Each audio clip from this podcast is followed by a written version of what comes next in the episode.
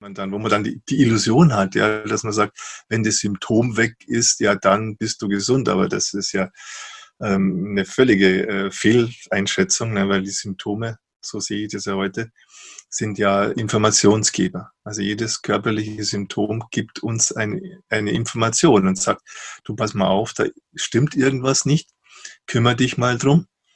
Und wenn du die Information wegmachen würdest, indem du das Symptom wegmachen würdest, dann vernichtest du im Grunde eigentlich sehr wertvolle Informationen über dich und dein Leben. Und dann müssen sich halt wieder andere Symptome zeigen, die dir dann wieder aufzeigen, du, irgendwas stimmt da nicht. Da musst mal hingucken. Irgendwas in der Art und Weise, wie du mit dir selbst umgehst, wie andere Menschen mit dir umgehen, wie du auch mit dir umgehen lässt, ja, das, das, das passt nicht. Und deswegen reagiert unser Körper.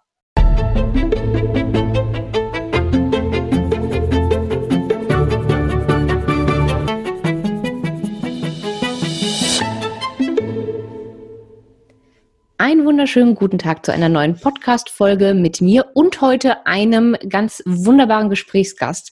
Ich habe nämlich heute einen ganz besonderen Gast, auf den ich mich schon sehr lange gefreut habe. Ehrlicherweise nehmen wir das Interview gerade zum zweiten Mal auf, weil beim letzten Mal die Technik flöten gegangen ist und er war so freundlich, das mit mir noch ein zweites Mal zu machen, weil dieses Gespräch unheimlich wichtig ist.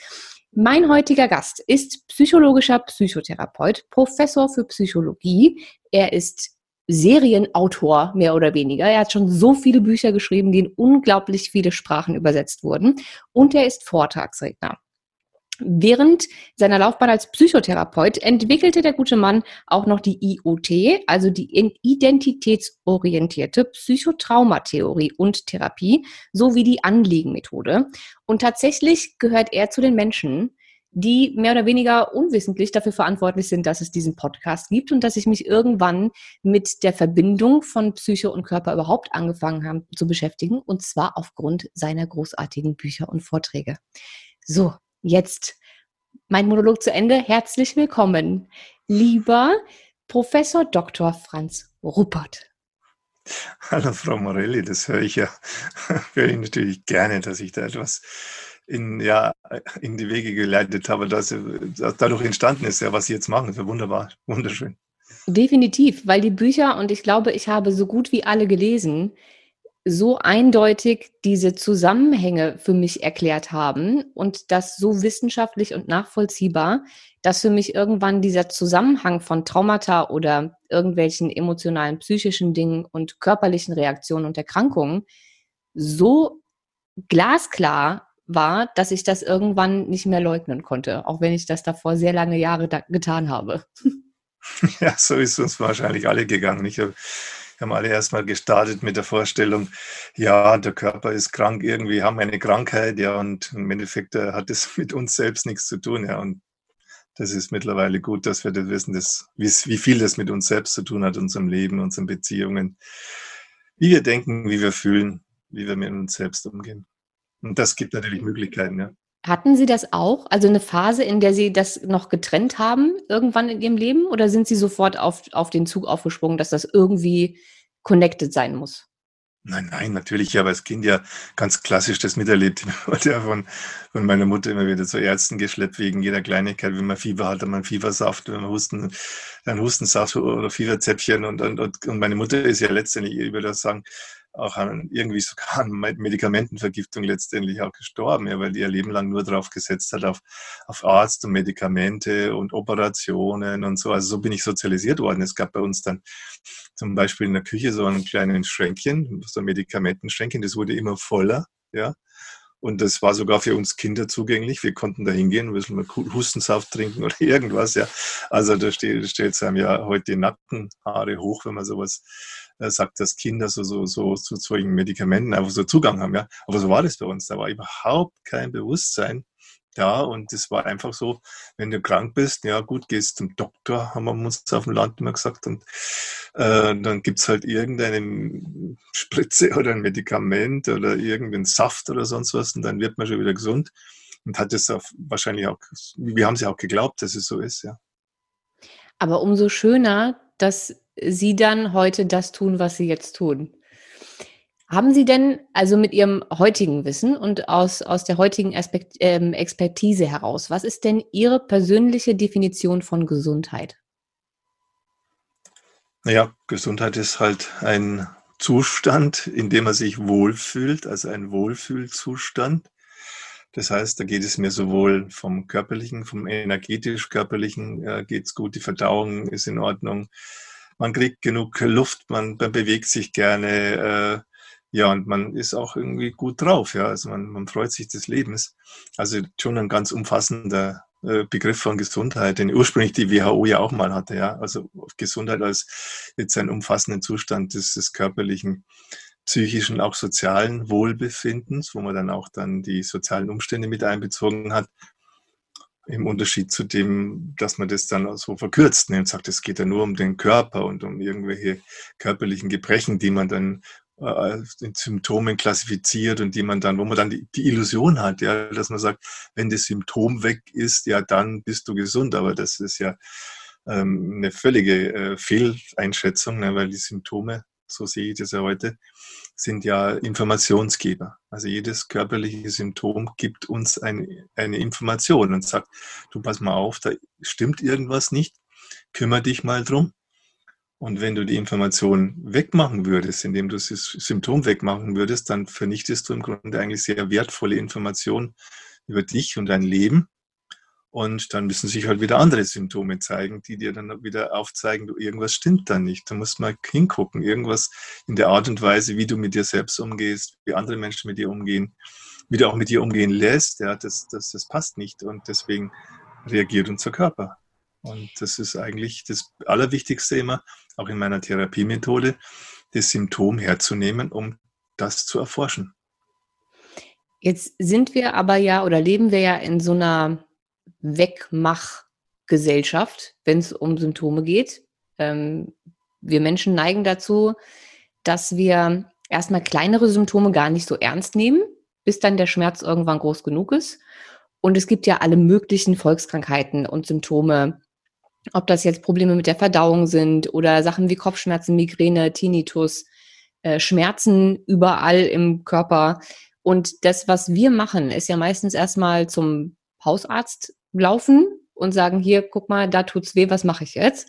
Und ähm, dann kriegt man dafür ein Medikament. Es wird ja meistens noch nicht mal ganzheitlich im Sinne von körperlich ganzheitlich geguckt, also ob irgendwas mit der Ernährung vielleicht nicht richtig läuft oder irgendwelche Vitamine fehlen. Aber nach allem, was emotional, sozial oder emotional und psychisch ist, wird ja gar nicht geguckt. Nein, das interessiert erstmal nicht. Ne? Das, damit kann man ja auch, sage ich mal, gleich gar, gar nicht viel Geld machen. Ne? Also das ist ja etwas, da werden die, normalerweise wirst du ja durchgeschleust in so einer normalen Arztpraxis. Da innerhalb von fünf Minuten war das vielleicht eher vor halbe Stunde bis in fünf Minuten dran und wird irgendwie mal schnell irgendwie ein Test gemacht und dann hinterher kriegst du ein Medikament oder so. Und das, damit wird halt Geld gemacht. Ne? Also man muss es ja auch schon ganz deutlich sehen hier, wir haben ja auch ein Gesundheitswesen, das ist eher eine Gesundheitswirtschaft. Ja, also das heißt, das wird damit viel Geld gemacht, viel Milliardenumsätze gemacht. Und da stört es ja nur, wenn du dann jetzt äh, irgendwie sagst, ja, jetzt hören Sie mir erstmal zu, was ist meine Lebenssituation und so. Und da müssen wir vielleicht was dran klären. Und dann wird es vielleicht sogar auch mit dem Gespräch geklärt, ja. Also da müssen wir ja ganz andere Art und Weise dann der Vergütung auch wieder, wieder machen und so. Und deswegen, ja, das ist, das ist so dieser, sagen wir so, dieser, ich würde mal sagen, dieser Scheinmaterialismus, dieser Pseudomaterialismus, als gäbe es da so einen Körper ohne unsere Psyche, ohne diese ganzen Einflüsse, die unsere, unsere Emotionen auch auf unser, äh, unseren Körper machen. Das wird einfach eine Scheinwelt. Also für mich ist eigentlich die normale Medizin sowas wie die, die, die leben in einer Scheinwelt, ja. Die wissen dann über, über ganz vieles im Detail, aber die Zellen, alle wissen ganz genau Bescheid, ja. Aber so das, das, das Wesentliche, was, was jetzt dann auch noch dazu kommt, dass wir Menschen sind und dass wir als Mensch letztendlich auch mit diesem Körper etwas tun oder mit dem Körper was macht wird, das wird einfach herausgekürzt. Und von daher ist es eine, aus meiner Sicht eine sehr reduzierte, sehr reduzierte Sichtweise, mit der hier das erstmal im Allgemeinen das Thema Gesundheit und Krankheit betrachtet wird. Und man muss sich schon selbst auf den Weg machen.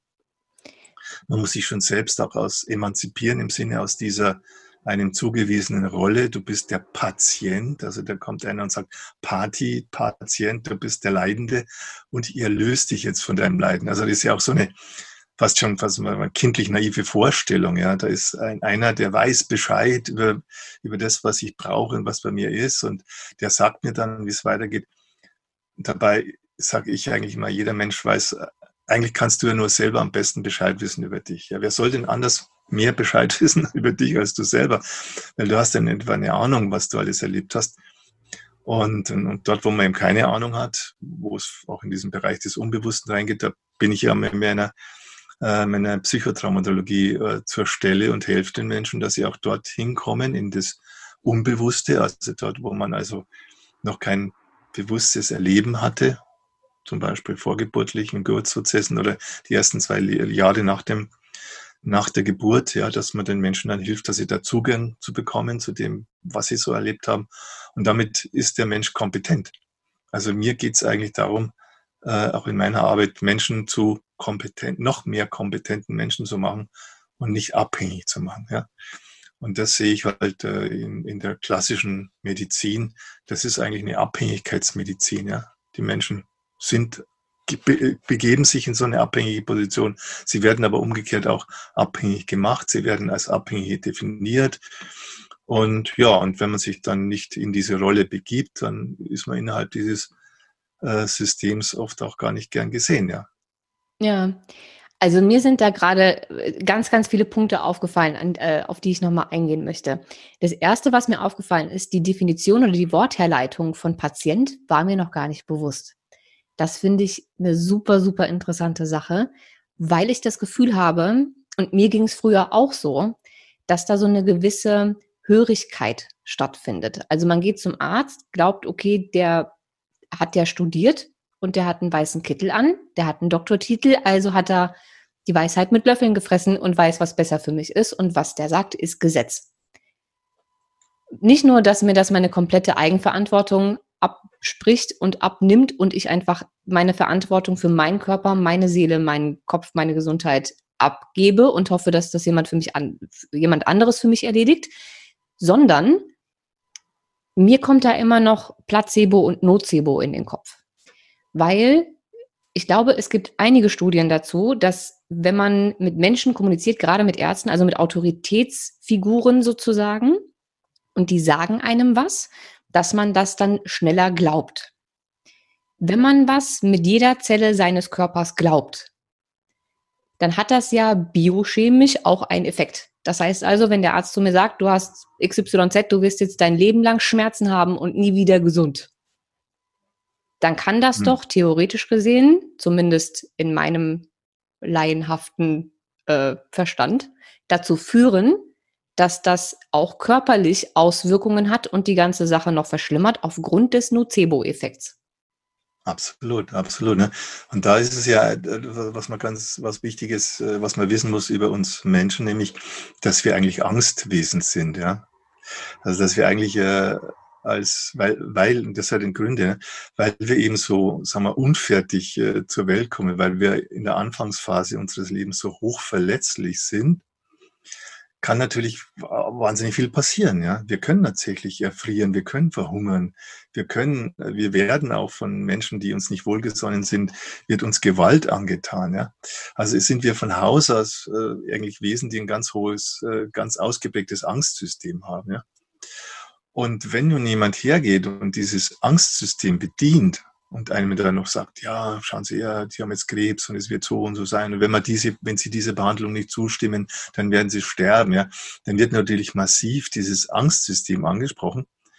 Und dann ist immer die Frage, wie viel, sagen wir, Substanz, Ich-Substanz, nenne ich das auch, psychische Stabilität hat jemand, der sagt, na ja, gut, das ist jetzt ein Arzt, das ist seine Meinung, da hole ich mir noch eine zweite Meinung ein und dann schauen wir mal, ob das so stimmt und, und, und so weiter.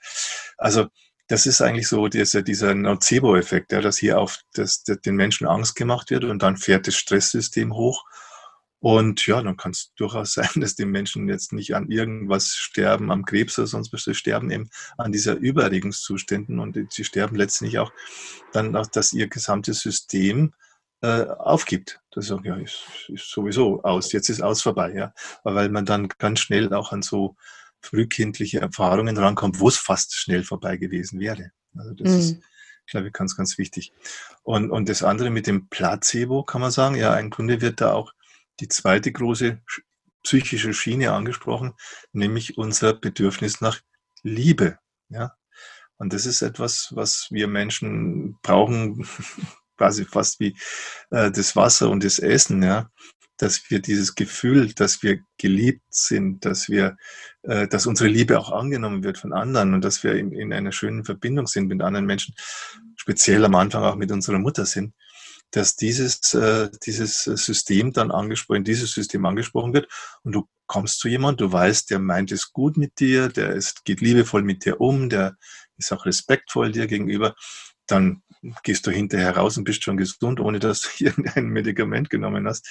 Äh, also alleine dieses, diese Begegnung hat dich, hat dich so stabilisiert, hat dir wieder so viel Auftrieb gegeben und hat damit auch, und das ist ja eigentlich auch das, was man wissen müsste, äh, wenn man hier in diesem Bereich arbeitet, hat dein Selbstheilungssystem angeregt. Ja? Weil aus meiner Sicht ist Heilung im Grunde immer Selbstheilung. Also dort, wo du nicht, wo, wo dein Organismus, dein Körper nicht seine Selbstheilungskräfte aktiviert, sondern alles von außen gemacht werden soll. Ja, von außen alles sozusagen auf der körperlichen wie psychischen Ebene, das geht nicht. Ja, das, das, Grunde sieht man das ja bei, bei Drogenabhängigen, ja, wie die dann rumexperimentieren mit der Droge und dann der anderen Droge und so und wollen sich immer von außen regulieren. Das geht einfach nicht. Ja. Also das heißt, letztendlich kann man sagen, wenn Heilung stattfindet, dann ist es immer, dass die Selbstheilungskräfte angeregt werden, dass dieser Mensch sowohl eben auf seinem körperlichen, auf der körperlichen Ebene, äh, nämlich das Immunsystem, das wir haben, auf der energetischen Ebene, ne, und eben auf der psychologischen Ebene, auf der informativen Ebene, dass da jetzt ja die, die, die, der Optimismus wieder da ist und dass wir sagen, ja, ich schaffe das schon. Das ist, ich habe das ja, habe schon andere Dinge auch, auch gemacht. Ich habe Vorbilder, die haben es auch geschafft und so. Mit all dem findet, wird dann die Selbstheilung in, in Gang gesetzt. Ja, und manchmal funktioniert es nicht so ganz einfach und deswegen habe ich mit meiner Therapieform ja auch was entwickelt, wo man auch mal hinkommt an die Punkte, wo man merkt, ah, deswegen funktioniert die Selbstheilung nicht. Ah, du bist da in irgendeinem Konflikt drin, auch in einem seelischen, psychischen Konflikt, emotionalen Konflikt und den hast du nicht auflösen können. Ja? Und dann hilft, hilft man den Menschen, diesen Konflikt aufzulösen, den Konflikt zu erkennen und ja, dann werden sie gesund, weil dann eben die Selbstheilungskräfte wieder, wieder am Wirken sein können. Bevor wir jetzt auf deine Methode eingehen, was ich super gerne machen möchte, weil ich sie großartig finde. Ähm, wie erklärt sich der Zusammenhang zwischen Emotionen und, und Psyche und auch Traumata, also allem, was ähm, in der Vergangenheit Traumatisches passiert ist. Und ich meine jetzt nicht körperliche Traumata, sondern äh, seelisch äh, psychische oder auch Dinge, die vorgeburtlich passiert sind. Also wie kann da ein Zusammenhang entstehen wenn ich als Baby irgendwie ähm, im, im Mutterleib einer Mutter groß geworden bin, die vielleicht gerade ganz, ganz Schlimmes durchgemacht hat. Wie kann sich das dann auf mein Leben und meine Gesundheit irgendwie auswirken? Also für alle die, die, die den Zusammenhang einfach noch nicht wirklich verstanden haben. Weil ich finde, das ist so unheimlich wichtig zu verstehen, weil wir ja auch gerade angesprochen haben, was Angst macht. Und gerade jetzt, wo sehr viel Angst herrscht und Verunsicherung, ist es, glaube ich, noch wichtiger, diese Zusammenhänge einmal verstanden zu haben. Mhm. Ja, als erstes vielleicht äh, meine Definition von Psyche ist die, dass ich sage, diese Psyche, die menschliche Psyche ist ein Informationsverarbeitungssystem für den lebendigen Organismus. Ja? Das heißt also, dieser lebendige Organismus, der wir sind, der eben wächst und sich entfaltet und so, der braucht ein Informationsverarbeitungssystem und das ist unsere Psyche. Das heißt, es ist ein System, das nimmt Informationen auf von außen, verarbeitet die weiter in sich selber, speichert die Information auch und gibt die Information wieder ab und über den Weg wird dann auch uns, wird unser Verhalten gesteuert. Das, was wir dann tun. Also so ganz einfach kann man mal die Psyche definieren. Und dann weiß man auch, wenn man die, die Psyche so definiert, dass jede, jede einzelne Zelle hat eine Psyche. Also jede Zelle kann Informationen aufnehmen, verarbeiten, wieder abgeben. Und wenn das dann größere Zellverbände sind, dann wird es immer komplexer. Und dann kann auch dieses, was die Psyche leistet, ja, das Informationsverarbeitungssystem wird dann hochkomplex bis hin, dass wir dann diesen Supercomputer haben in unserem Gehirn, der unheimlich viel äh, parallele Informationen verarbeiten kann und so. Also das ist erstmal, dass das mal ein bisschen klarer wird, das greifbarer wird, weil die meisten Menschen haben ja auch ganz überhaupt keine richtige Vorstellung. Allein der Begriff Psyche ist für manche schon ungewöhnlich. Äh, manche sagen dann Seele oder Geist oder Bewusstsein. Also deswegen habe ich ganz bewusst auch in meinen Büchern versucht, so ganz substanziell so Begriffe zu definieren. Was ist die menschliche Psyche? Okay. Also wenn wir das wissen, dass die Psyche ein Informationsverarbeitungssystem ist, dann ist es auch gar nicht mehr fraglich und ist die, dieses Rätsel gelöst, wie kommen jetzt dieses Leib-Seele-Problem. Wie kommt der Körper und die Seele, wie kommen die zusammen? Nein, die sind nie getrennt gewesen, die sind immer zusammen. Ja? Also mit der Entstehung, indem eine Zelle da ist, eine lebendige Zelle und der Mensch wächst, dann ist er gleichzeitig, ist er gleichzeitig Körper und Psyche, weil dieser Körper hat, braucht ja, dieser Organismus braucht ja diese Psyche. Und deswegen ist auch klar, dass wir alles, was wir auch vorgeburtlich erleben, dass wir das auch, ähm, ja, dass wir das miterleben, dass wir das äh, erfahren und dass wir das auch entsprechend abspeichern können. Das heißt also, dass wir auch das, was jetzt unsere Mutter erlebt, also wenn unsere Mutter, sagen wir mal, ein klassisches, vielleicht einen Autounfall hat, ja, dann lebt das Kind den ja auch mit. Oder wenn die Mutter permanent äh, mit Beziehungskonflikten mit ihrem Partner dann zu tun hat, dann erlebt das Kind in ihr das alles auch mit. Ja. Und äh, das, das, das äh, kann also dann sein, dass also im Mutterleib Menschen bereits ja, solche Erfahrungen machen, die überfordern ihre Verarbeitungsmöglichkeiten, die bringen sie an den Rand ihres, ihrer Existenz. Ja, also angenommen, die Mutter, die raucht jetzt oder die nimmt Drogen oder die nimmt Medikamente, dann ist es, kann es sein, dass das Kind bereits Lebens, in Lebensgefahr gerät dadurch und dadurch eben schon gezwungen ist, dann Sonderprogramme zu fahren, äh, die man als Trauma-Überlebensstrategien dann, dann benennen kann. Ja. Ist das dann auch ähm, Ihre Definition von Trauma, also Dinge, die ich, egal in welchem Alter, ob jetzt als, als Fötus oder mit zwei, mit fünf, mit 30, ähm, die zu viel sind für mich, um sie zu verarbeiten. Ja, die quantitativ zu viel sind, einfach zu viel Information, das reinkommt, das, wo dieses System das nicht verarbeiten, noch nicht verarbeiten kann oder nicht verarbeiten kann. Und auf der anderen Seite auch qualitativ, weil das dann Informationen sind, zum Beispiel die Information, ich bin nicht gewollt ich, ich werde abgelehnt, ich ähm, erfahre keine Liebe und so, dass das von meiner Mama. Ja, das ist so eine, sage ich mal, knallharte Information, ist so ein, ein Widerspruch auch, ja, weil ich bin ja angewiesen auf meine Mama. Ich bin angewiesen, dass die mich will und dass die mich auch äh, liebt und so. Und wenn ich jetzt das dann realisiere, das ist gar nicht so, ja. Das ist eigentlich für ein Kind nicht auszuhalten. Das würde wenn, wenn, wenn du das voll realisierst, dann, dann gehst du zugrunde. Also deswegen, muss da schon wieder so ein, ein Notfallmechanismus einsetzen, in dem, und, und das ist dann die, was, was unsere Psyche macht. Eine, eine, eine traumatisierte Psyche besteht darin, dass sie Realität ausblendet. Während unsere gesunde Psyche, ja, qua Definition ja dafür zuständig ist, uns die Realität zu erschließen. Also uns wirklich zu sagen, okay, das gibt es, das ist da, aha, auf das äh, kannst du dich jetzt einstellen. Also möglichst genau zu erfahren, was ist in unserer Umwelt los und so. Das ist eigentlich die Aufgabe der Psyche. Und die gesunde Psyche kann das.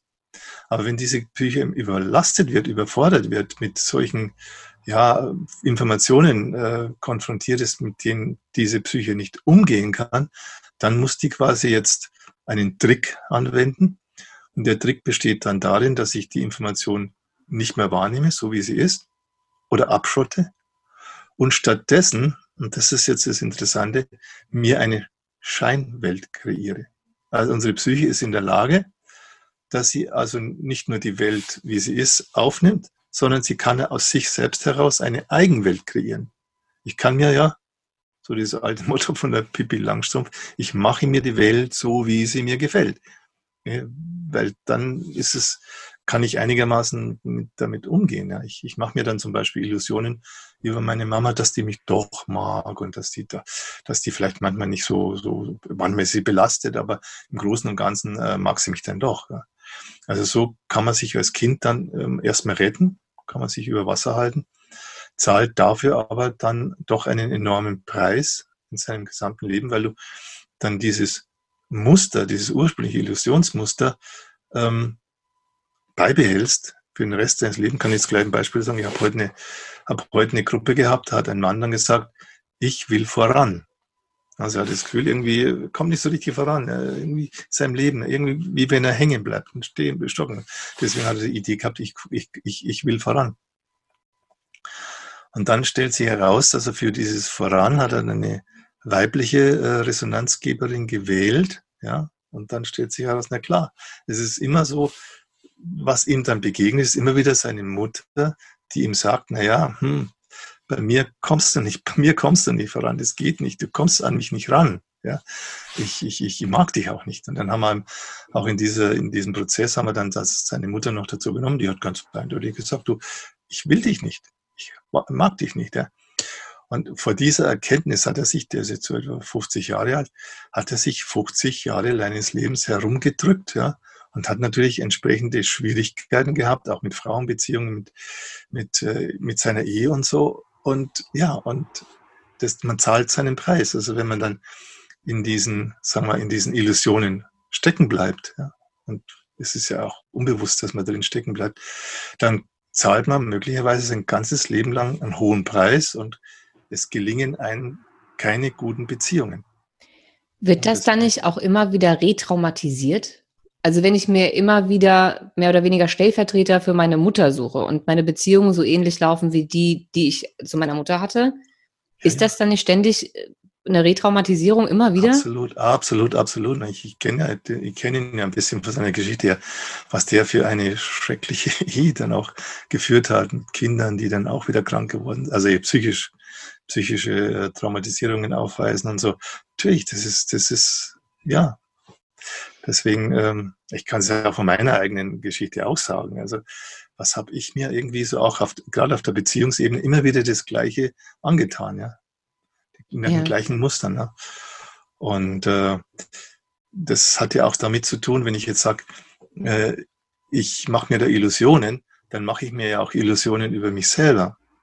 Dann kann ich mich ja auch selber nicht lieben. Also wenn ich mir nicht zugestehe, ja, dass meine Mutter mich nicht liebt, dass es die Realität ist und ich mich so aufspalte, dann habe ich ja zum Beispiel die Vorstellung, ich muss mich mehr anstrengen, ich muss noch mehr den Erwartungen genügen und so. Und im Grunde, ja, mein Gott, im Grunde genügt dies vielleicht dann doch nicht, aber dann muss ich mich doch nochmal wieder mehr äh, am Riemen reißen und so. Und also das, all das, was man da mit sich selbst macht, ist, fürcht, ist ja ein fürchterliches, selbstquälerisches Programm.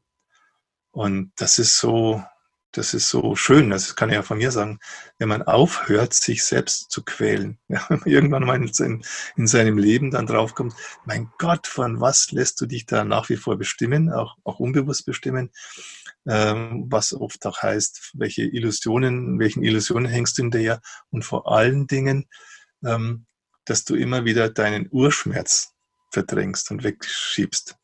Und wie mhm. erleichternd es ist, wenn man, wie erleichternd es ist, wenn dieser Urschmerz endlich mal sich Bahn brechen kann, wenn das rauskommt, ja, dann merkt man so, wow, dieser Mensch, der irgendwie kommt, der zu sich. Und wenn dann so verschiedene Anteile von ihm auch noch da sind, dann sind die so voller Liebe auch für ihn und sind voller Wohl, Wohlwollen für ihn. Und, und, und, und, und so, das war auch die Lösung jetzt in diesem Beispiel heute, äh, war klar, es geht nicht darum, voranzukommen, sondern es geht erstmal darum, zu sich zu kommen und zu mhm. sich zu stehen und auch sich nicht weiter irgendwie selbst äh, zu verraten auch und selbst äh, im Stich zu lassen. Aber es ist so schön, wenn sowas dann aufgelöst werden kann. Ich glaube, der gute Mann hat jetzt bestimmt ein ganz neues Leben vor sich. Da bin, bin ich mir sicher, dass es ein Riesendurchbruch war. Gibt es denn also in, in, in dem, was ich jetzt wahrgenommen habe oder die letzten Jahre gelesen habe, ähm, über Traumata, beziehungsweise ich glaube, teilweise nennen sie auch einige Leute Mikrotraumata. Ähm, wenn also, weiß ich nicht, ich ein kleines Baby war und meine Mutter konnte, wollte mich nicht stillen. Oder sie hat mir nicht so viel Aufmerksamkeit geschenkt. Gar nicht, weil sie mich vielleicht nicht wollte, sondern weil sie einfach keine Zeit hatte und nicht wusste, dass das irgendwie hm, nachhaltig Probleme verursachen kann.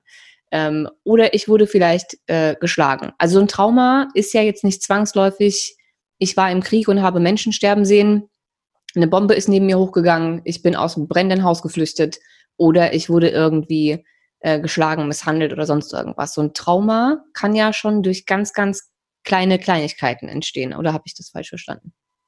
Naja, dass einen die eigene Mutter nicht mag und nicht liebt und nicht äh, die Aufmerksamkeit gibt, ist überhaupt keine Kleinigkeit. Das ist das Größte und Schlimmste, was überhaupt Im, passieren im, kann. Im Sinne ja. der Wahrnehmung der breiten Öffentlichkeit ist das. Äh, ja, ja, wenn klingt die das natürlich klingt das natürlich weniger schlimm als ein Kriegsüberlebender mit nur noch einem Bein zu sein. Ja, ja, ja, klar. Ich meine, das ist klar, das, was man so handfest, was man so sieht, wo man so Verletzungen sieht und so, da, da erschrickt man natürlich schon und, und, und, und da gelingt es einem dann nicht mehr so leicht zu sagen, ja, das, der ist ja selber schuld, hätte es nicht, hätte er nicht machen sollen. Wobei das ja auch stattfindet, ne? Also selbst Leute, die dann so schwer, ihm auch dann noch sagen, ja, selber schuld gewesen und so.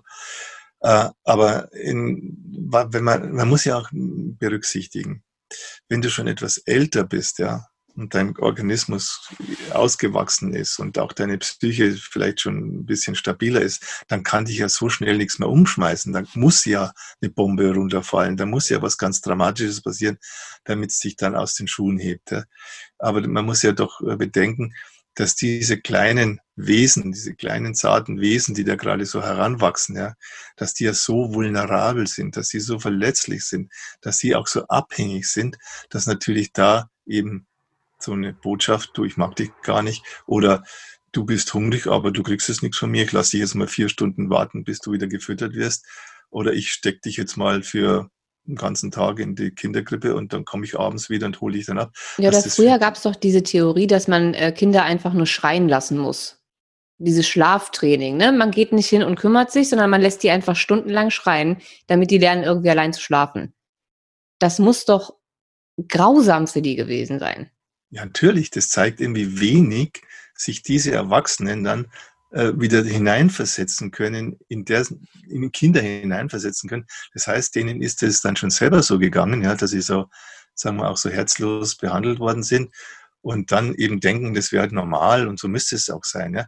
Aber wenn sich ein Mensch dann wirklich mal so hineinversetzt, und das kann jeder von uns, kann ja jeder machen, mal hineinversetzt in so ein kleines, abhängiges Kind, ja, das so sein, die, die, die Mama so dringlich braucht und auch deren Nähe und deren, deren, deren, deren Milch und, und deren Wärme und deren Trost und, und deren Interesse und so, wenn man sich das äh, mal klar macht, ja, wie viel dann schon genügt, wenn die Mama mal nicht aufmerksam ist.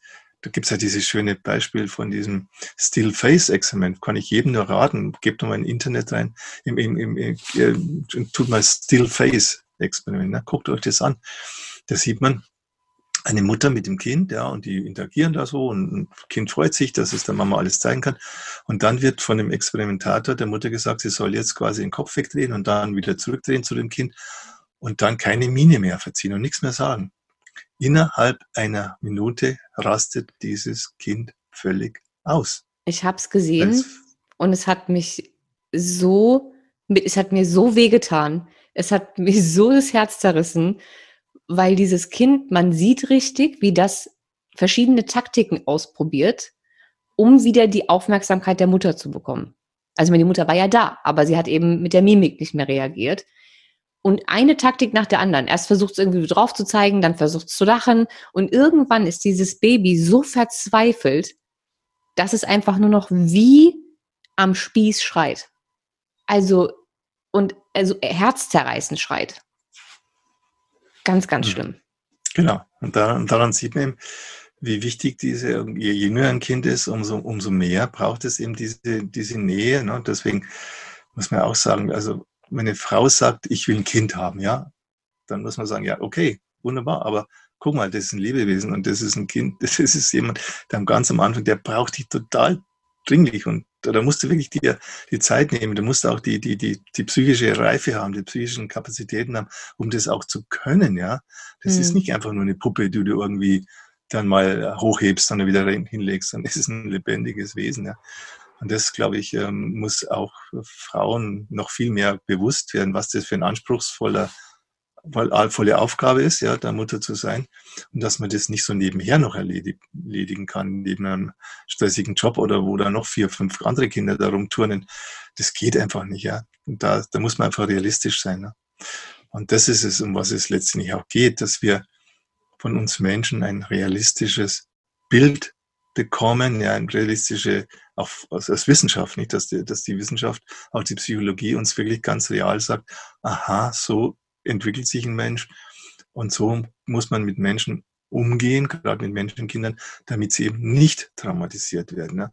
Ja, auch schon die Schwangerschaft. Ich finde, ich finde, man sollte Frauen viel, viel näher bringen, nebst der Tatsache, dass sie nicht rauchen sollten und kein Alkohol trinken und irgendwie einen Ernährungsplan bekommen und irgendwie zusätzlich Folsäure nehmen sollen, ähm, dass man denen beibringt, was ihre eigene Stimmung, ihre eigenen Emotionen und ihr eigenes Erleben und auch die eigenen Sorgen und Ängste in dem Bauch mit dem Fötus machen.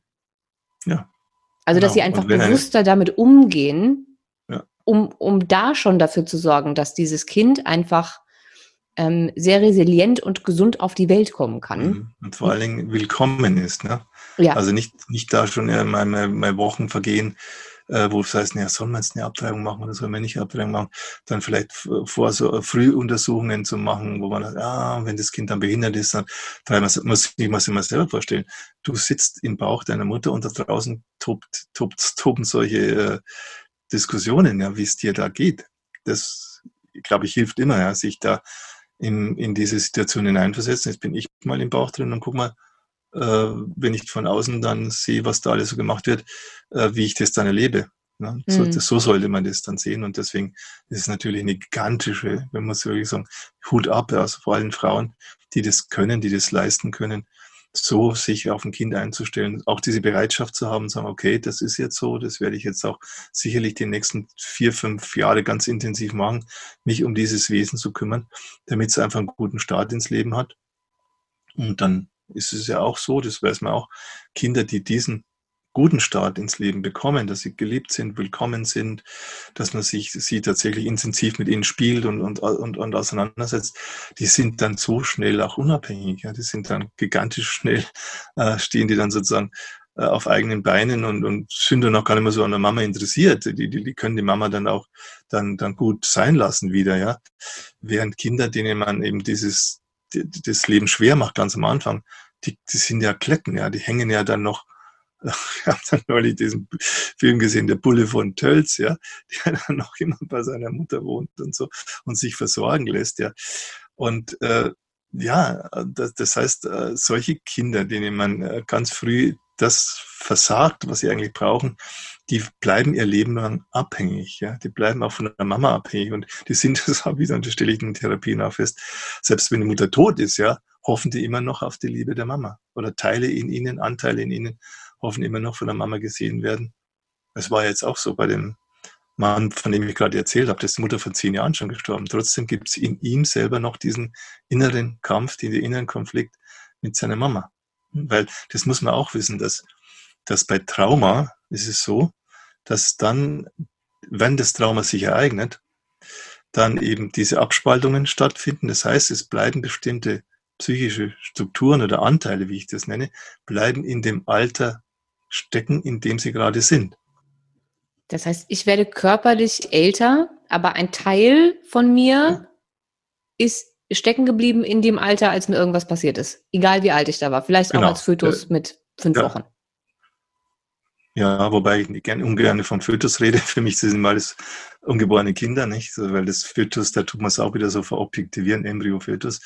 Das heißt, wäre das so eine Sache eher, sondern na, das ist ein ungeborenes Kind, das eben in einem vierten, fünften Monat vielleicht etwas erlebt hat, wo es dann nicht drüber hinweggegangen ist. Und so alt ist dann ein Anteil in uns oder ein anderer Anteil, der hat einen Geburtsprozess erlebt, der ist, war äh, gigantisch dramatisch und dann äh, gibt es noch einen Anteil in uns, der steckt noch im Geburtskanal fest. Also das muss man wissen, dass das so funktioniert unsere Psyche. Alles, was nicht verarbeitet werden kann, wird dann quasi so ja irgendwie auf Stopp, auf Stopp, ja, irgendwie kommt man nicht weiter, wird jetzt irgendwo abgespalten, wird irgendwo hingeparkt innerhalb des gesamten Organismus.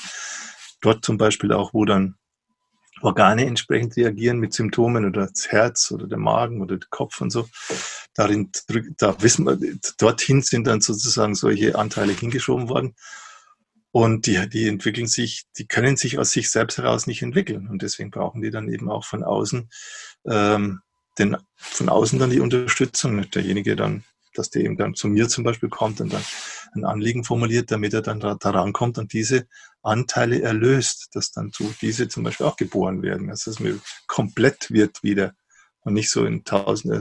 Viele Menschen bestehen ja aus tausend Einzelpuzzlesteinen. Ja. Das eine ist ein vorgeburtlicher Anteil, der noch einer ein Geburtsprozess, einer ist hinterher, weil er nicht gestillt worden ist und so weiter. Also das ist ein Kaleidoskop von verschiedenen äh, Fragmenten in, in der Psyche von manchen Menschen.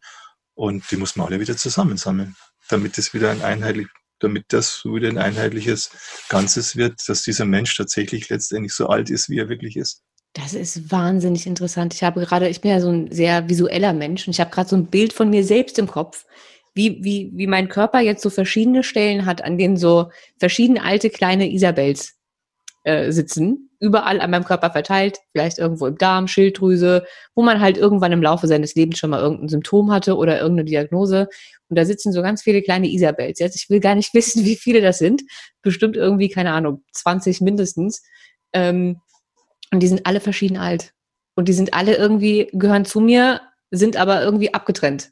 Es ist mhm. unheimlich interessant. Mhm, mhm, ja, aber nach, so nach allem, sein, ja. Nach allem, was ich jetzt gehört habe, fällt es mir sehr schwer, äh, schwer, mir vorzustellen, dass es auch nur einen Menschen gibt, der äh, lebt und äh, es geschafft hat, keine Abspaltungen oder keine äh, Traumata zu haben. G geht das? Also kann ich denn so gelebt haben mit so einer unheimlich wundervollen äh, Schwangerschaft und einer so großartigen Kindheit, dass niemals irgendwas passiert ist, was mich traumatisiert hat? Mhm. Ja, genau, das ist ein guter Gedanke, dass man sich das mal so überlegt. Ne? Also vor allem auch unter den Umständen, wie, wie wir Menschen seit 4000 Jahren ja leben. Ne? Also diese äh, wo, wo da ein Krieg nach dem anderen stattfindet, wo, wo Männer und Frauen sich gegenseitig dann äh, nicht respektieren, sondern eher dann auch noch unterdrückt, unterdrücken und, und, und miteinander kämpfen, wo wir ein Wirtschaftssystem hat, wo die Menschen aufeinander losgehen und sich gegenseitig berauben und ausrauben und ausbeuten und so. Und dann noch eben politisches System, wo das halt die ganze Konkurrenz noch auf einem höheren Maßstab ausgeht. Also klar, wie soll das dann gehen, dass hier gesunde Menschen, von Anfang an gesunde Menschen entstehen. Deswegen ist ja auch so ein Plädoyer, sage Menschen, was wollen wir eigentlich? Ja? Wollen wir weiter in diesem Irrsinn weitermachen, ja, dass wir uns gegenseitig immer so, so, so äh, verletzen? Oder wäre es nicht an der Zeit, jetzt vielleicht auch im 21. Jahrhundert, mit dem Bewusstsein und den Möglichkeiten, die unser Bewusstsein auch hat, da mal näher hinzuschauen und sagen, wo soll die Reise eigentlich zukünftig hingehen? Ja, also, mhm. dass dann das zum Ziel wird, dass möglichst viele Menschen äh, ermöglicht wird, eine möglichst traumafreie Kindheit zu erleben, damit diese Menschen dann eben auch eine andere Gesellschaftsform aufbauen können, also wie die, die wir jetzt haben. Natürlich wird es dann immer, das kann man sagen, wird es immer vielleicht auch Naturkatastrophen geben. Es gibt immer welche Ereignisse wie, wie Todesfälle, Unfälle, Unglück. Das, ähm, das muss man damit auch, das wird man auch in Kauf nehmen können. Aber wenn du eine Gesellschaft hast, die traumasensibel ist und weiß, äh, an welchen Stellen man Trauma auch vermeiden kann, dann hast du ganz andere Voraussetzungen, dann in den Fällen, wo dann Menschen tatsächlich unvermeidlich traumatisiert werden, auch umzugehen, als wie wir jetzt wie, wie heute nicht eine völlig traumablinde Gesellschaft haben, die so munter drauf los traumatisiert, die keine Gelegenheit auslässt, ja, Kinder also ungeborene Kinder im Geburtsprozess, äh, kleine Kinder, Schüler und so weiter, die keine Gelegenheit auslässt, äh, Menschen zu traumatisieren. Ja, da hast du natürlich, äh, dass das Trauma ein Massenphänomen ist und gleichzeitig die Menschen das gar nicht glauben wollen, ja, weil, weil das so schrecklich ist. Ja, es ist äh, schon für den Einzelnen ist es schrecklich, das zu realisieren, wie viel Trauma steckt in mir. Also wie viele dieser kleinen, bei mir der kleine Franz, der vor, bis zum ersten Lebensjahr fast viermal gestorben wäre, ähm, es ganz knapp, knapp geschafft hat.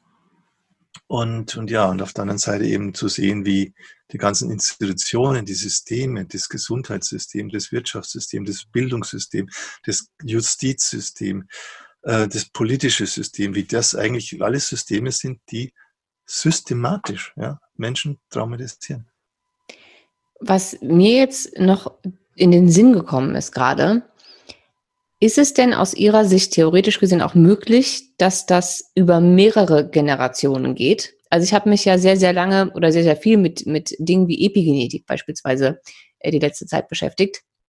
Und da wäre ja jetzt die Theorie, dass, wenn, ich meine, meine Oma hat den Krieg ja noch miterlebt, ähm, und da wurde mit absoluter Sicherheit sehr viel traumatisiert in der Zeit.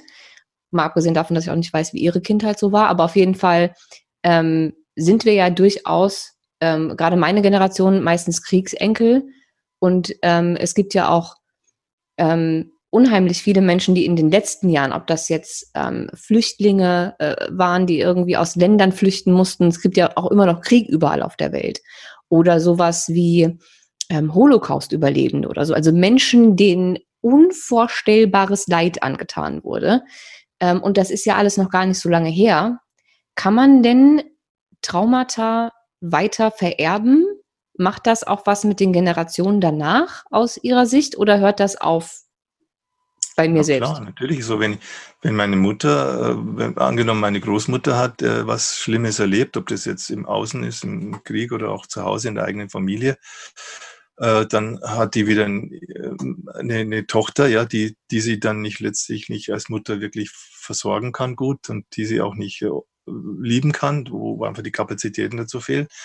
Und dann ist wieder meine Mutter auch nicht in der Lage, mir das zu geben, was ich als Kind wieder brauche. Also das sind natürlich, das Trauma ist immer transgenerational. Das Trauma, in Anführungszeichen, vererbt sich immer von, von einer Generation zur nächsten, weswegen es ja auch so ist, dass ich in meiner Therapieform dann eben auch äh, Hilfestellung gibt, sich aus solchen Ketten zu lösen. Man sagt, jetzt muss mal die Kette endlich mal unterbrochen werden, damit nicht das wieder in die nächste Generation weitergeht. Ja? Weil das passiert, unbewusst passiert das. Da kann man, kann man sich wünschen, dass es anders ist. Es ist aber nicht so, ja. Also auch das ist aus meiner Sicht Wissenschaft, ne, dass man bestimmte Dinge, da gibt es Gesetzmäßigkeiten. Und wenn man, wenn man die erkannt hat, dann kann man was dagegen tun. Da kann man auch dann schauen, dass man diese transgenerationalen Ketten unterbricht. Wenn man aber dagegen da, da nicht hinguckt und dann auch äh, sich was vormacht und auch vielleicht auch bewusst die Augen verschließt, dann ist es so, das ist fast schon schicksalhaft. Als wäre man dann, wäre wär, wär man verdammt dazu, ja, dass, dass die eine Generation sozusagen das, das, das eigene Leid, die eigenen, die eigenen ungelösten Probleme an die nächste weitergibt. Und dann hat die wieder das, die Suppe, die mhm. muss dann wieder die Suppe auslöffeln. Und so wird quasi dieser Stab immer weitergereicht an die nächste Generation. Und es ist dann ein, ja, eine Fortsetzung des Unglücks. Ja? Und äh, deswegen ist mir jetzt auch in meiner Therapieform so wichtig zu sagen, wir haben ein Recht darauf, glücklich zu sein. Ja? Und jeder Mensch hat ein Recht darauf, glücklich zu sein. Und keiner muss deswegen unglücklich sein, weil seine Mama und sein Papa oder seine Oma unglücklich waren und im Krieg alles Mögliche erlebt haben. Und da ist eben die Frage, wie löse ich mich dann auch aus dem Unglück meiner Vorfahren? Wie mache ich das, ja? Und äh, kann letztendlich dann zunächst einmal erstmal mit mir im Reinen sein und mir glücklich sein.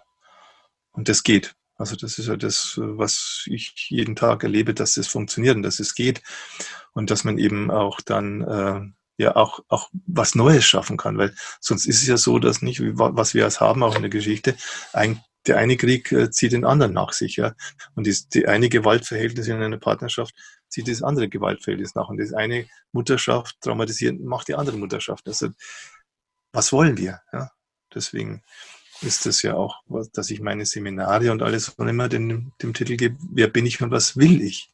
Ja, dass es wirklich mal zu einer bewussten Entscheidung kommt, dass wir Menschen uns bewusst auch entscheiden können für ein glückliches Leben äh, und uns dann auch im Grunde gegen dieses fortgesetzte Elend und fortgesetzte Unglück und dass wir uns gegenseitig unglücklich machen, dass wir uns dagegen entscheiden können.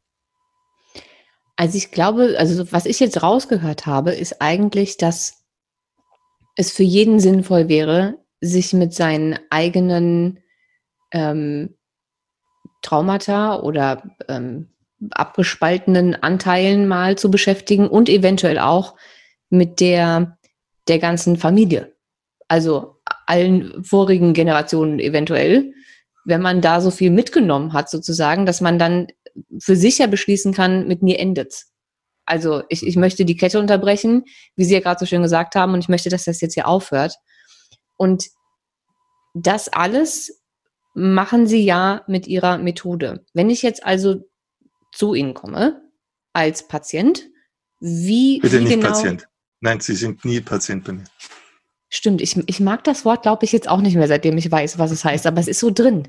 Gut, also ich komme, ich komme zu Ihnen ähm, und ähm, möchte mit der Anliegenmethode eventuell irgendwelche Dinge bei mir lösen. Wie genau funktioniert das? Ganz einfach. Sie müssen mir überhaupt nichts erzählen. Sie müssen mir weder Ihre Geschichte was erzählen, noch über die Ihrer Oma oder Ihrer Mutter oder was auch immer, sondern ich frage Sie, immer nur, frage Sie nur, was ist Ihr Anliegen, mit dem Sie jetzt heute da sind. Formulieren Sie dieses Anliegen mal entweder als Satz, als Fragestellung oder was auch immer.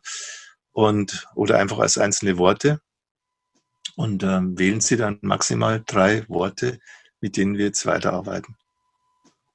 Das äh, schreiben Sie dann, wenn ich jetzt im Live arbeite, habe ich eine Flipchart in der Praxis, da schreibt jemand dann das hin.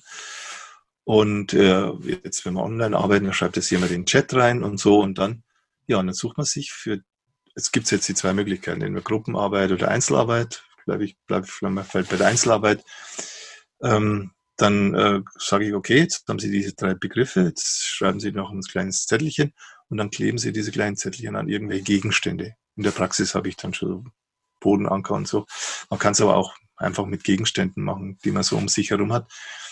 Und äh, dann hat man eben diese drei Begriffe und dann die Gegenstände als Resonanzpunkte.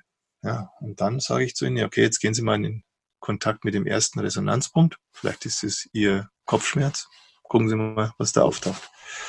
Und so geht man dann diese drei durch, diesen, geht man durch diesen Prozess durch und dann erstaunlicherweise zeigt sich, um was es da geht. Ich habe es noch nie anders erlebt. Das heißt, wenn ich, also ich, ich bin bei Ihnen in der Praxis, dann habe ich diese, dieses Anliegen formuliert, diese drei Zettelchen mit den drei Worten und die stehen auf diesen Resonanzpunkten. Dann stelle ich mich beispielsweise auf das Wort Kopfschmerz und dann wird mir was bewusst. Also ich spüre dann, worum es bei diesem Kopfschmerz geht. Genau, es kann sein, dass dann einer dieser vielen Isabels, Sie sagen diese Dinge, der wird mhm. dann da, da auch angesprochen, ne? der wird dann getriggert, der wird dann sozusagen aktiviert und dann sind Sie in diesem Zustand und diesem, diesem ja, Anteil von Ihnen und der kann Ihnen dann was, was, erzähl was erzählen für sich. Es ist so beeindruckend. Also wir, wir, aktivieren quasi das, was in Ihnen ist, was in Ihrem psychischen Raum ist, was im Körper da, Ihrem Organismus da abgespeichert ist an Information.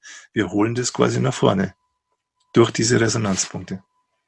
Wird wahrscheinlich auch bei jedem ähm, Menschen, der zu ihnen kommt, verschieden sein. Also ob die direkt Sätze im Kopf haben oder Bilder im Kopf haben oder irgendwie ein Gefühl, Enge, Schwere, Schmerz, was auch immer. Aber irgendwas zeigt sich dann. Ja, es gibt auch sogar das Angebot, dass die Leute dann, wenn ich sage, du kannst es auch malen, mal das mal auf, was es dir geht und tu dann vielleicht die Zeichnung, vielleicht verschiedene Anteile innerhalb der Zeichnung auch das kann man machen. Ja. Also die, die, die, die Form, wie man sein Anliegen formuliert, ist sehr, sehr flexibel. Nur muss man immer schauen, dass man nicht zu viele, äh, zu viel auf einmal sich vornimmt, ne, sondern immer sehr gezielt, punktuell, um was es jetzt geht, na, wo quasi auch innerlich die Bereitschaft am größten ist, dass was hochkommen kann. Und mit dem arbeiten wir dann. Und wie wird damit dann gearbeitet? Also mal angenommen, ich stelle mich dahin auf, auf meinen Kopfschmerz, mir kommt irgendein Gedanke, und wie geht es dann weiter? Ja, dann, dann kommen, kommen Sie jetzt und tun erstmal das, was in diesem Anteil ist. Dann kommt es vielleicht raus, es ist ein zweijähriges Kind, das jetzt da vielleicht sich ganz einsam fühlt und mal überlegt, was kann ich machen, damit die Mama kommen kann. Ähm, und dann kriegen Sie die Information, dann gehen Sie zum nächsten und zum nächsten und dadurch ergibt sich die Gesamtsituation, um was es da geht. Ergibt auch den Widerspruch. Ich habe gesagt, dieses Ich will voran, in dem Beispiel, wo der Mann mit dem Ich, das Ich gesagt, gesagt, ja, also es war jetzt eine Gruppensituation allerdings, der ist dann der Resonanzgeber für sein Ich hat gesagt, ja, ich erwarte immer irgendwas Schlimmes, ich habe immer Angst, äh, ich, ich habe immer Erwartungen an mich, irgendwas Ansprüche an mich, die ich sehe. Das will, da sagt er, ich bin so ein richtiger Kämpfer, ich bin irgendwie einer, der, der immer aufpasst, äh, Angriffe abzuwehren und so. Weiß allerdings, dass hinter mir ein kleiner Junge steht, den muss ich irgendwie, der steuert mich irgendwie oder so. Und dieses Voran war irgendwo ganz weit weg, ja, hat sich immer mehr zurückgezogen. Also so kriegt man erstmal so das Grundmuster dieses Konflikts zu fassen und dann kann man ja dann, und da helfe ich ja dann halt so mit meiner therapeutischen Erfahrung, wie jemand diesen Konflikt dann auflösen kann. Aber das wird dann auch, das kann dann auch durchaus aufgelöst werden bei Ihnen dann direkt. Das heißt, ich muss nicht, ich weiß das dann alles und lebe dann halt damit, weil jetzt weiß ich halt, meine Kopfschmerzen kommen von meinem zweijährigen Ich, aber dann habe ich sie immer noch. Also es muss schon irgendwie. Nein, nein, nein, nein, nein, Gottes Willen, wenn das so wäre, also das, das, das wäre es nicht werden, also dass man da sich da stundenlang beschäftigt und auch noch Geld dafür bezahlt. Wenn ich hinterher noch, die, nur noch so eine Botschaft bekomme, schau her, du hast als, als Kind also das. Nein, nein, das muss schon aufgelöst, das muss emotional aufgelöst werden. Deswegen mhm. ist ja auch immer so wichtig, dass, dass man eine Methode hat, dass die Menschen auch an die Emotionen ranführt. Ja, also wie, wie, und das ist natürlich die therapeutische Kunst wieder. Wie führe ich Menschen an so Emotionen ran? Wie öffne, wie, wie, wie mache ich das, dass sie sich öffnen, dass sie sich frei fühlen, dass sie Vertrauen haben, dass sie wissen, okay, jetzt kann ich mal was zeigen, was ich sonst nie zeigen würde und so, ne? Ich kann meine Verletzlichkeit zeigen und so. Also, das ist das, was du als Therapeut als den Rahmen gibst und schaffst, ja auch mit deinem Wohlwollen diesen Menschen gegenüber und so. Und keinesfalls, dass du denn da irgendwie schuldig sprichst für irgendwas oder verurteilst für irgendwann, Gottes Willen. Ne? Sondern nein, man öffnet da diesen Raum und gibt diesen Menschen jetzt die Möglichkeit, sich innerhalb dieses Raums so entfalten. Viele Menschen haben ja das nie erlebt. Der, der, der eigene Raum war immer dicht von den Problemen der anderen. Die anderen, die Probleme der anderen waren schon viel zu dominant, war alles vermüllt, sage ich mal, von, von den Problemen der anderen. Du hast gar keinen eigenen Raum für dich, den, den, den zu entfalten, dich zu entfalten, dich zu finden. Und all das sind dann so Prozesse, die dann sehr, sehr heilsam sind. Ja. Und je nachdem, was das Anliegen halt gerade äh, beinhaltet, dann findet, und das ist mir auch mein Anspruch mit jedem Menschen, den ich arbeite, finde ich mit ihm zusammen jetzt einen guten Ausgang, so dass er sich hinterher besser fühlt als vorher. Das muss schon sein. Sonst äh, war es nichts. Ja. Und dann verschwinden bei diesen Menschen aber auch tatsächlich die Symptome, wegen denen sie gekommen sind. Ja, genau. Sie machen das ja jetzt schon ein paar Jahre. Mhm. Ne? Wie, was waren denn vielleicht so ein oder zwei wirklich ähm, Erlebnisse mit, mit Menschen, die ihre Anliegen ähm, aufgelöst oder gezeigt haben und die Blockaden, die Anteile aufgelöst haben? Ähm, die wirklich enorme Symptome hatten. Waren da vielleicht einige dabei, die wirklich so eine Wandlung gemacht haben und denen es so viel besser ging, also auch körperlich, dass das in ihrer Erinnerung geblieben ist? Ja, natürlich, ja, klar. Also es ist so meine so ganz dramatische Dinge sind natürlich, wenn man sagt, die Leute haben Krebsdiagnosen gehabt oder äh, die haben Autoimmunerkrankungen gehabt oder, oder eine Frau, die hat jetzt, die war kurz davor, dass man ihre Niere dann, dass ihre Niere kaputt gegangen wäre und so. Und dann, dann machst du mit ihr und dann plötzlich, ja, poff, merkt okay, nee, jetzt arbeitet die, jetzt wird die Niere wieder aktiv, jetzt wird die wieder lebendig und, und so, also solche Dinge, also das ist natürlich schön, wenn man das so, so, so an solchen schweren Symptomen auch feststellen kann. Und äh, ja, und das funktioniert, weil, weil es eben so ist, dass in den körperlichen Symptomen, da stecken halt diese, all diese ungelösten traumatischen Konflikte drin und wo der Einzelne einfach, wo die Selbstheilungskräfte des Einzelnen eben nicht hinreichen, wo man sich immer wieder sozusagen auffängt, wo man immer die gleiche Schleife hat, was ja häufig auch damit zu tun hat mit der Mutterbeziehung. Deswegen steht bei mir auch die Mutterbeziehung sehr häufig im Mittelpunkt solcher Konflikte, und den Menschen oder den Kindern, letztendlich sind es ja Kindanteile, zu helfen, sich dann in dieser Sehnsucht, die Mama soll mich wollen, sie soll mich lieben, äh, davon lösen zu können, weil es jetzt einen Erwachsenen gibt in mir, der diesen Kindern Heimat bietet.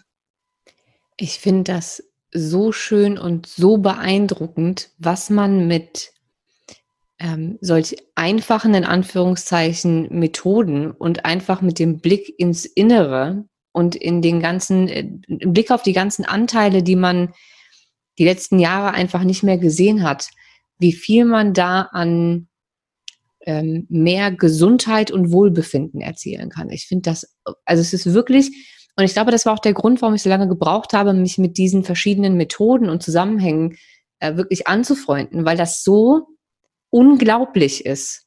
So wie wir alle groß werden mit, mit normaler klassischer Schulmedizin. Und wenn du Krebs hast, hilft nur Chemo sich dann vorzustellen, dass es Menschen gibt, die heilen, weil sie einfach die Anteile in sich angeschaut haben und die Blockaden gelöst haben, die dafür überhaupt verantwortlich waren in erster Instanz, dass die Krankheit überhaupt entstehen konnte, ist, also ich finde es nach wie vor einfach jeden Tag aufs Neue, immer wenn ich solche Geschichten höre oder lese, ähm, wunder, wunderschön und hoffe sehr, dass ich mit, mit meiner Arbeit dazu beitragen kann, dass sich einfach mehr Menschen mit diesen Themen beschäftigen und so eben zu mehr Gesundheit finden können.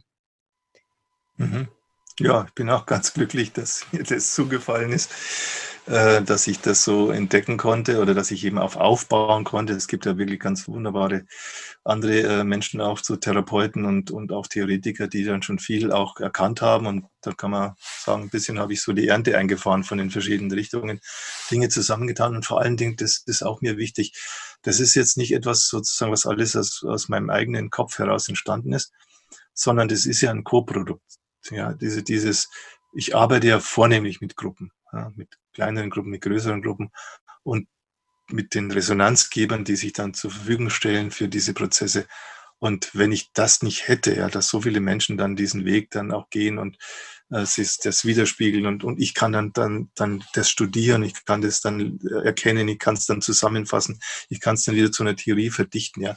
Also wenn das nicht so, so viele wunderbare Menschen sind, die mit mir zusammen äh, unterwegs sind auf diesem Weg, dann hätte ich das ja auch nicht herausgefunden. Aber von daher bin ich ganz dankbar für all die meine Wegbegleiter, die das mit ermöglicht haben.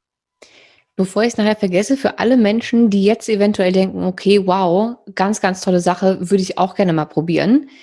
Jetzt ist ja gerade äh, eine Zeit, in der wir alle nicht so richtig vor die Tür kommen und gewisse äh, Veranstaltungen gerade nicht stattfinden können. Ähm, ich meine aber rausgehört zu haben, dass sie das durchaus auch online anbieten momentan. Mhm. Das heißt, ich kann also auch momentan zu ihnen kommen und sagen, ich möchte gerne mit ihnen arbeiten und mit ihrer Methode. Ja, es persönlich bei mir ist schwierig, weil ich eben so ausgebucht bin. Was man im Moment machen kann, ist, ich mache ja offene Abendgruppen, also einmal im Monat, Mittwochabend, mache ich äh, von ab 19 Uhr so ein, ein, ein Treff, Treffen, wo ich dann mit einem konkreten Fall arbeite. Dann mache ich meine offene Männergruppe einmal im Monat, den ganzen Tag von 9 bis 18 Uhr. Auch da kann man sich kostenlos mit dazu, wenn es jetzt über, über, über online ist, über Zoom mache ich das dann, kann man sich dann einlinken und kann das mal miterleben, wie das funktioniert. Und ja, und dadurch vielleicht kann man überhaupt erstmal eine Ahnung bekommen, wie das konkret läuft, weil wenn wir das jetzt so beschrieben haben, ist natürlich wahrscheinlich noch schwieriger, sich das so vorzustellen. Aber wenn man es mal miterlebt hat, dann hat man dann relativ schnell, äh, weiß man, aha, okay, so funktioniert das. Und dann habe ich ja auch viele Kolleginnen und Kollegen mittlerweile, die ich weitergebildet habe über die letzten 20 Jahre, die dann eben auch diesen Ansatz anbieten. Und äh, von daher muss, glaube ich, keiner, der jetzt wirklich möchte, da für sich was zu tun, muss, muss da jetzt ewig lang warten, sondern hat dann relativ schnell jemand, der mit ihm auch den, den Weg gehen kann. Ich werde auf jeden Fall all diese Informationen verlinken, damit sie auch jeder findet. Gut, wir haben noch zwei Fragen, die ich jedem Podcast-Gast stelle. Nummer eins, ähm, ein Buch, das Sie selbst gelesen haben und gerne empfehlen würden. Also ein Buch, das Ihrer Meinung nach jeder mal gelesen haben sollte. meint, würde ich sagen, 1984. Lest mal den George Orwell und guckt mal, ob euch da manches bekannt vorkommt, was jetzt gerade im Moment im Außen passiert. Okay. Und äh, Frage Nummer zwei. Ich ähm, stellen Sie sich vor, ich habe einen äh, roten Buzzer in meiner Hand und wenn ich den gleich drücke, dann wird auf der ganzen Welt sozusagen zu hören sein, was Sie in den nächsten paar Sekunden zu sagen haben. Sie dürften jetzt also der ganzen Welt einen Ratschlag, einen Tipp, einen Gedankengang, eine Weisheit, was auch immer teilen. Was wäre das? Ja, dass es keine Autorität über dich gibt. Du bist die Autorität deines Lebens. Du bist derjenige, der für dein eigenes Leben verantwortlich ist.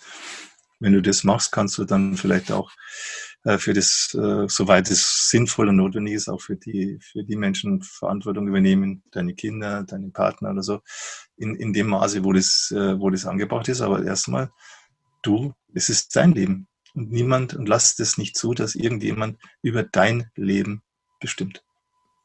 Das waren ganz, ganz tolle Worte und ich hoffe, dass Sie bei einigen jetzt vielleicht für ein bisschen mehr Mut und Antrieb gesorgt haben. Ich möchte mich ganz, ganz herzlich bedanken, dass Sie mir die Ehre schon das zweite Mal gegeben haben. Es war auch dieses Mal ein, äh, eine ganz, ganz großartige Unterhaltung und ich bin sehr, sehr dankbar, dass Sie heute da waren. Gerne. Vielen Dank für diese Gelegenheit. Es war auch sehr angenehm mit, mit Ihnen, mich zu unterhalten. Vielen, vielen Dank. So, und an alle Hörer, wir äh, hören uns nächsten Dienstag wieder. Und bis dahin bleibt alle gesund und vor allen Dingen äh, lest alle schön alle Bücher von Professor Ruppert. Das lohnt sich. Und äh, schaut euch die Links an, wenn ihr seine Arbeit sehen wollt. Bis zum nächsten Mal.